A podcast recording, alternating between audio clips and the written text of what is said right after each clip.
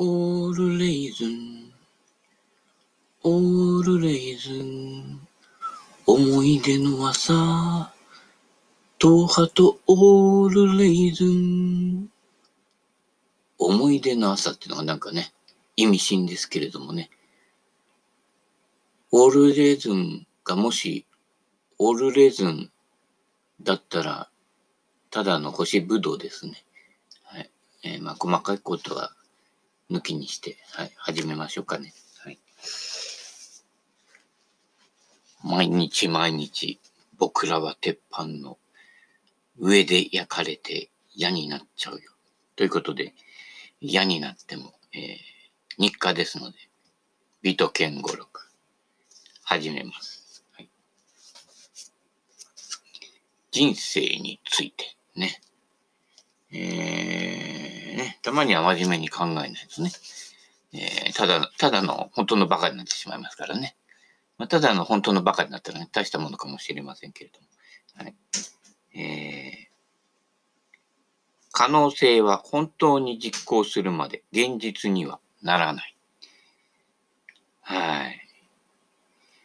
まあ、はったりなんかもそうですけどね、えー、頭の中で分かったつもりになって、こう、それを人づてに伝えるみたいなね、いうことをやるとね、えー、教えてる方もよく分かってないと。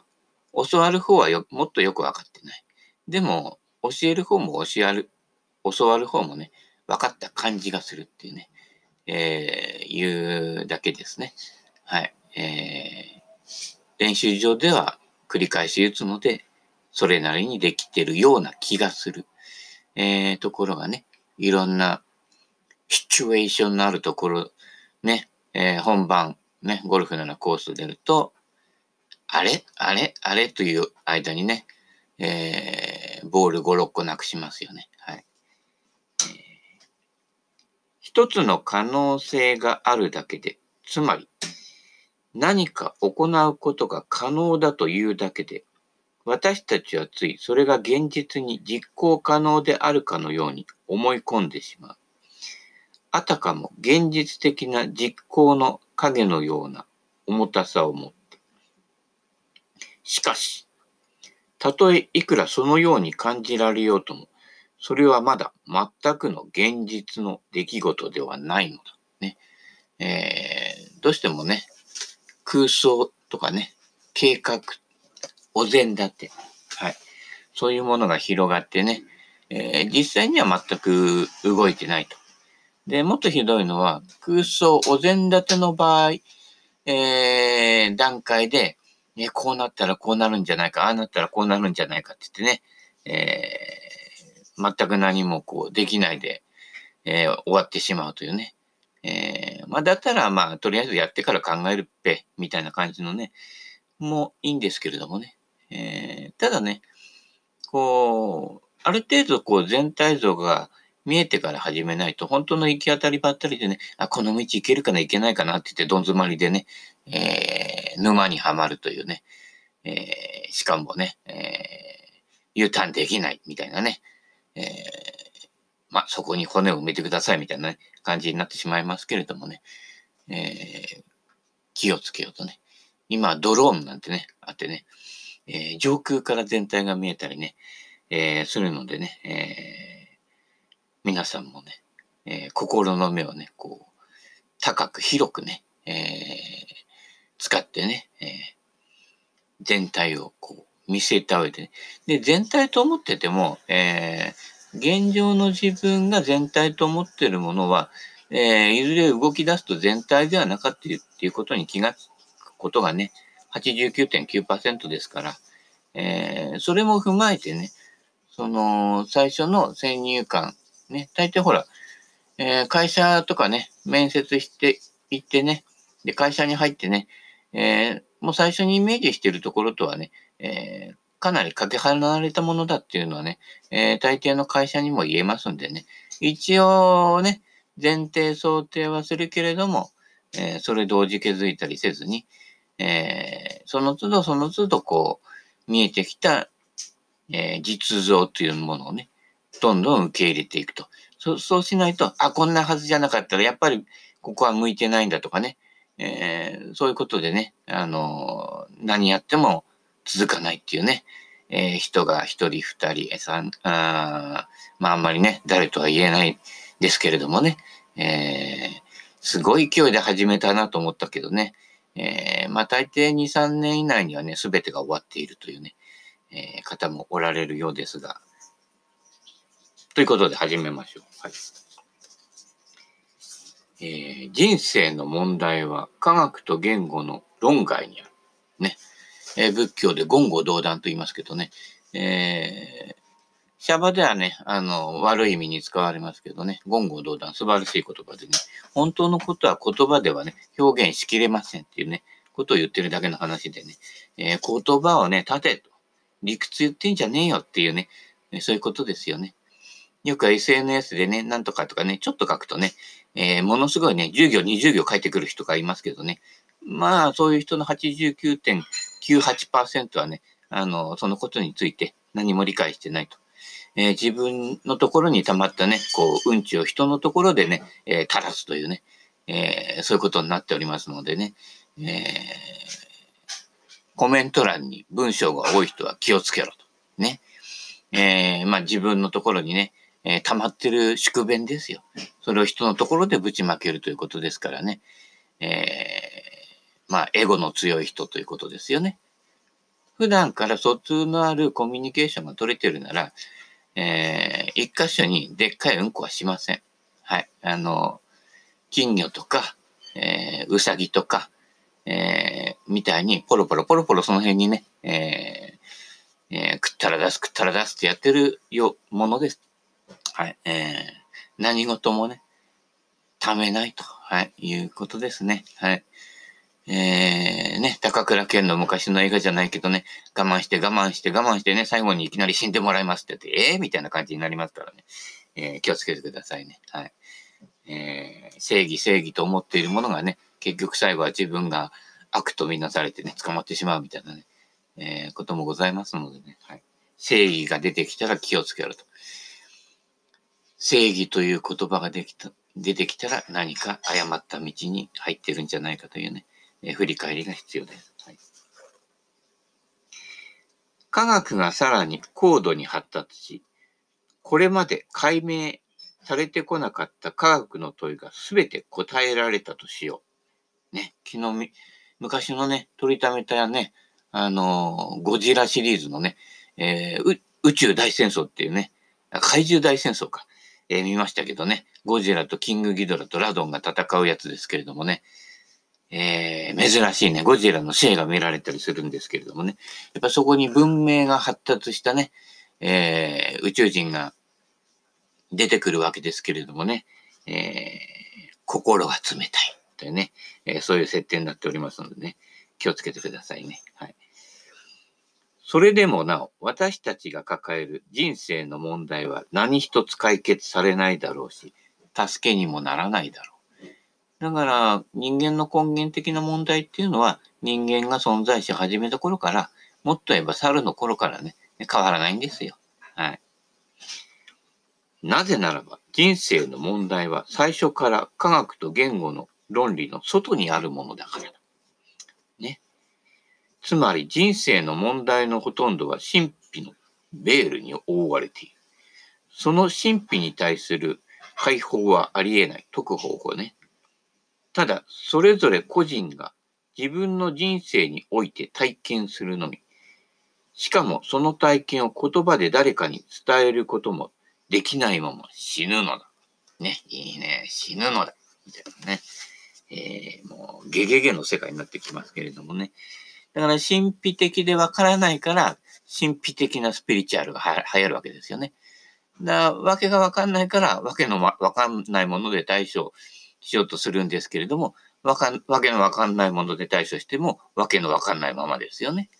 はい。対症療法は答えを導き出さないということです。はい。えー、全体の見え方、あるいは自分というものの捉え方が変わってきたときに、初めて全てが変わって見えてくるので、え同じ場所に立っていて、同じ景色のところから同じ対処法をしても、えー、違う結果の同じ場所ということですね。はい。えー、絵に描いた餅ということです。絵に描いた餅は腹の足しにならねえ、みたいなね。えー、喉につっかえて死んじゃってもいいから、本物の餅食えっていうことですね。はい。えー、やっぱね、醤油と海苔でね、えー、シンプルにね、焼いて食うのがね、うまいんじゃないかな、と、はい、思いますね。はい、醤油こと。次、単元が変わりますね。えー、人間について。はい。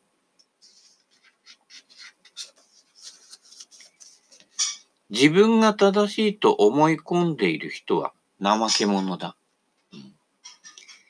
自分の意見が絶対的に正しいと思い込んでいる人は、ある傾向の考え方だけを延々と頭の中に巡らせていて、そのためにいつも同じか似たような結論を出してばかりいる。ああ、思い当たる。はい。えー、ね。絶対はありません。えー、絶対が言えるのは黄金バットだけですね。強い。絶対に強い。我らが黄金バット。えー、強いですね。えー、謎とか出てきてもね、最初からわははははでね、えー、笑い飛ばしてくるからね、お前、桁が違うよっていうね。えー、黄金バットは正しい。えー、まあ、あとは、えー、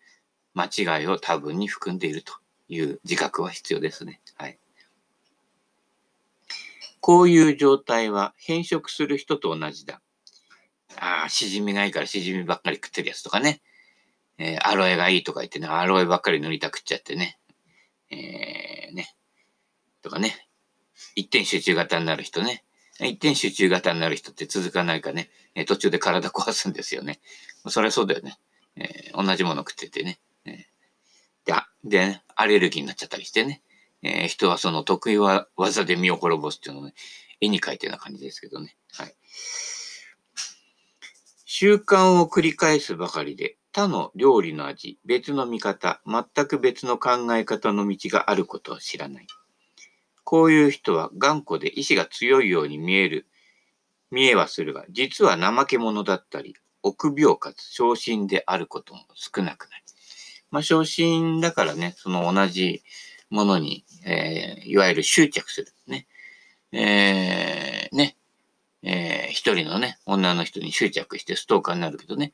それ、よそに行ったらね、こうね、また新しい彼女をね、作ることがね、容易でないからですよね。えー、コミュニケーションベタ。ここでね、ちょっとでもね、えー、気を引いてね、こう、こっちを向いてもらわないと、もう俺の一生は終わりだ、みたいなね。えー、まあ、そ、その視点が出てきた時点で終わってるわけなんですけれどもね。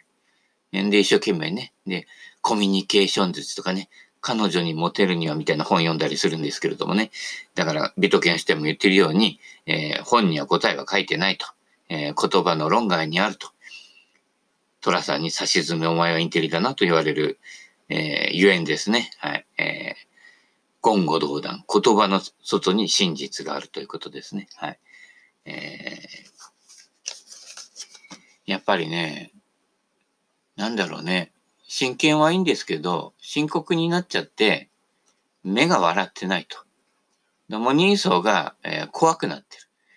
る。で、自分が犯人の面になってることに気がつく、気がつかなくなってるとね、もう犯人の面がね、もう取れなくなっちゃっててね。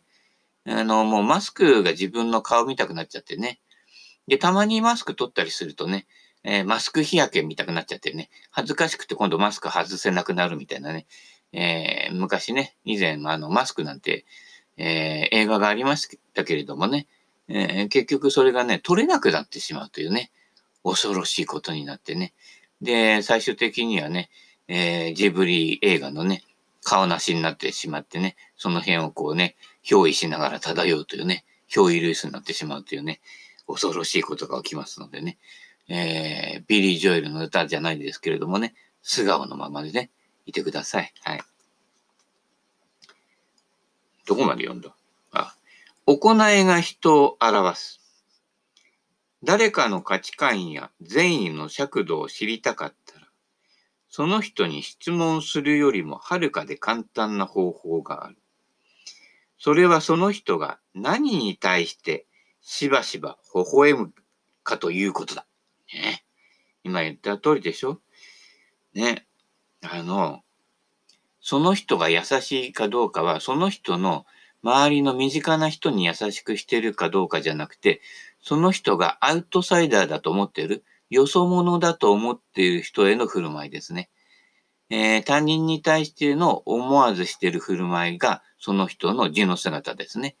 ということは、普段仲良くしている人が自分の思うようなやつじゃなくなると、いっぺんにコロッと態度を変えるんですよ、そういう人は。えー、平たくね、誰に対しても、例えば身内に対してもおかしいなと思ったら相槌打たないで、おかしくねとかね、えー、時にはブロックしてね、はい。えー、友達解除しちゃったりとかね、えー、やっぱりね、そういう英断も必要ですね。もそれはだから、まんべんなく、誰に対しても同じで、あれ、おかしくね？っていう感性はね、必要ですよね。だから特定の身内で固まる、同類で群れるっていう人は、やはり心の冷たい人ですね。はい。一見こう排除したりするね、動きをやったりね、こうするとね、冷たい人みたいな感じがするけれども、それはその部分を守って、派閥を守ろうとする動きの方がよっぽど冷たくなって、それでね、えー、最近うちの方のね、えー、近隣の市役所なんかでもね、えー、談合の結果ね、えー、中間管理職が3人ね、えー、自ら命を絶つというね、悲惨な出来事がね、起きてますけれどもね、えー、ほとんど全国ニュースではね、えー、やってないという、えー、残念な結果になっておりますけれどもね、えー、コロナの人数ばっかりカレンダーに並べてね、もう、ビンゴゲームかみたいな感じでやってますけれどもね、えー、もっとその合間にね、重大なね、えー、人の運命を左右するね、えー、ことがね、あちこちでいっぱい起きてます。そういうことをちゃんとね、えー、追ってね、行動するのが、報道のね、なすべきことじゃないかとは思いますけれどもね、えー、仕方ありませんね。えー、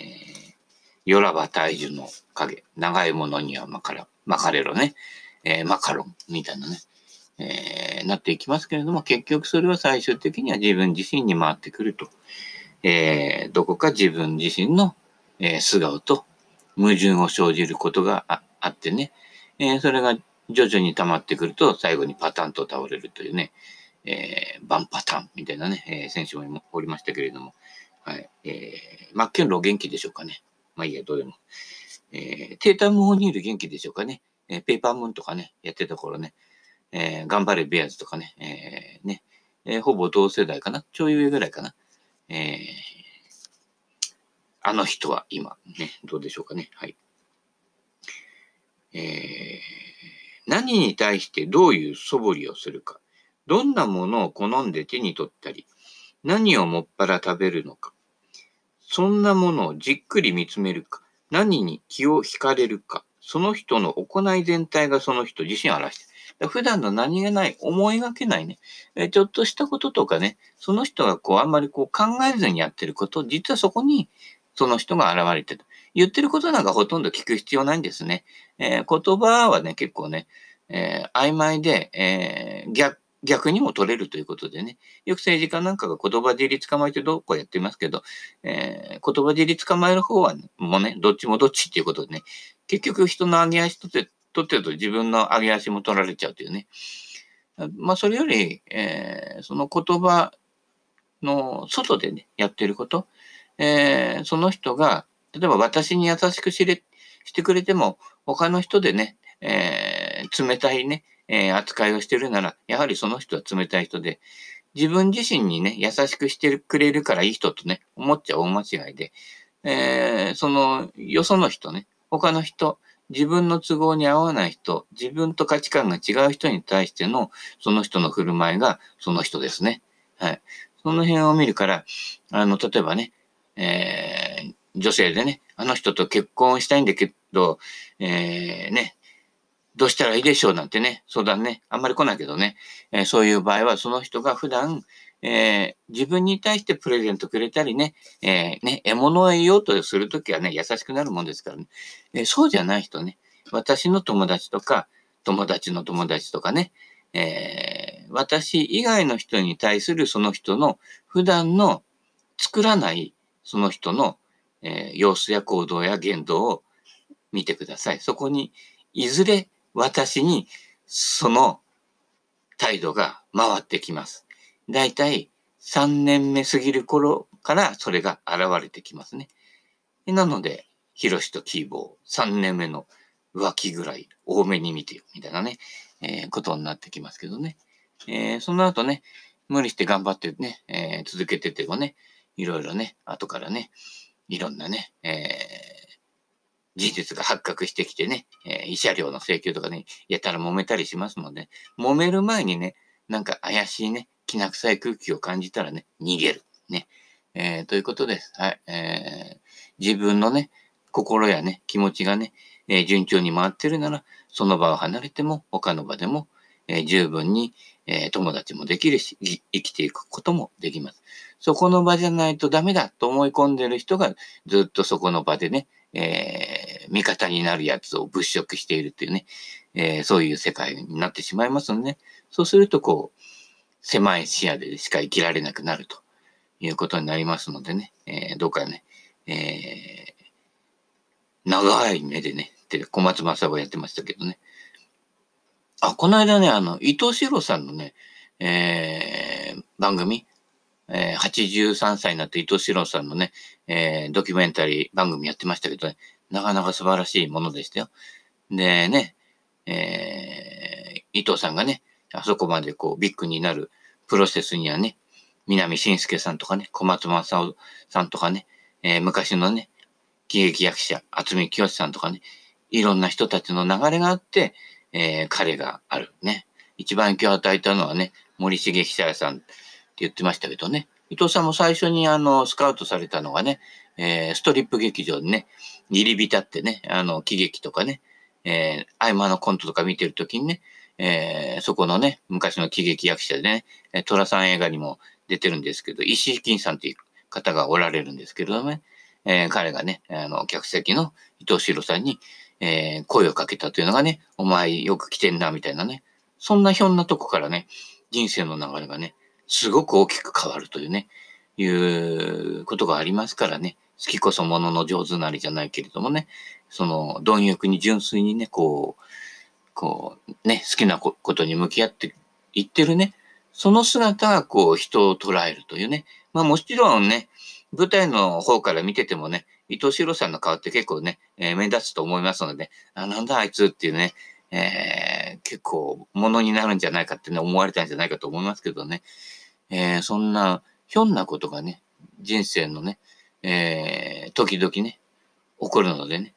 そういったチャンスがね、得られるっていうのも、こう、貪欲にこう自分がね、えー、がっつりデビューするんだ、売れるようになるんだ、なんてやってるやつは大抵ダメでね、お付きでついてった人がね、えー、アイドルでヒットしたりするんですよね。松田聖子さんなんかもそうじゃなかったかな。お付きでついてって、ついででやったら、あ、君受けてみないなんて言われたらね、えー、日本でね、一番になっちゃってね。で、ね、ホリプロスカウトキャラバンにね、えー、拾われたりするわけですよね。はい。何がどう転じるかわからないと。ね。好きだ好きだと思ってる人がね、えー、採用されないでね、えー、どっちでもいいんだけどね、暇だったから行ってみたなんていう人がね、意外と花開くこともあってね、人生どこで何がどう展開するかわかりません。大体あの客商売やってる人の8割方は客商売に向いてないコミュニケーションを普段やってると思いますんでね、えー、その辺も向いてるか向いてないかはね、何十年続けてきてもね、もう一度ね、えー、向き合ってね、意外と地味にね、工場仕事とかね、えー、内職みたいな仕事を続けてる人がね、非常にエンターテイナーに向いてる場合もありますからね。大体お笑い芸人って、あの、出だし暗い人が多いしね、えー、暗いままで行ってね、それが芸になってる方もおりますのでね、えー、ね、あながちね、それを周りと比べてね、短所とかね、思う必要がなくてね、えー、暗いなら暗いなりをね、えー、極めてください。えー、その方がね、自分のね、人生にね、の、いろんなね、花開いてね、クライマックスがやってくるかもしれませんけどね。えー、まあ、あとはね、序列をつけちゃってね、えー、同じ位でもね、位をつけて生きてるとね、そこがね、地獄なのでね、えー、そういうね、位をね、度外視できる人がね、えー、本当の意味で、えー、暗くない人ね、えー、とね、なれるんじゃないかと。はい。えー、まあ、ゴルフスイングの方はね、えー、ダラン・クラークでね、えー、矢吹城のノーガード戦法ね、えー、あくまでもね、あの、背筋伸ばしてね、えー、体を体幹でターンなんてやらないでくださいね。ぎっくり腰になりますからね。あ昨日そういう本を見つけてしまってね、えー、買おうかと思ったんだけどね、えー、古本屋でね、ザップと、なんとかザップと、なんとか、チネリ打法あ、チネリはあれか。えー、お笑い芸人の方か。見ちゃってね、パラパラと中を見たんですけどね、いいことも言ってるんですよ。でも、え、っていうこともね、えー、あって、買ってくるとね、ちょっとまたネタにするとね、えー、あちこちと起きてるよね。訴訟問題になってね、訴えられる可能性もありますのでね、えー、その辺はね、自ら自粛してね、えー、なんか物言いたくなるような、えー、本は買わないようにしてね、えー、うなぎの謎というね、あの、児童書を買ってきましたね。1億年生きてきた、こいつはどういうやつかみたいなね、いうのがね、えー、書いてある児童書ですけどね。えー、児童書振り仮名が貼ってあってね、えー、字が大きくてね、見やすいんで、ぜひ、え、おすすめです。え、絵本なんかもね、なかなかね、絵本ね、クオリティ高いですよ。ぜひね、え、子供の本と思う中で、かなりね、素晴らしい作品がね、え、いっぱいありますのでね、ぜひ、古本屋行ったら児童書の方もね、え、覗いてみてください。ということで、えー、本日も、だべって参りましたが、お時間となりましたので、この辺で失礼いたします。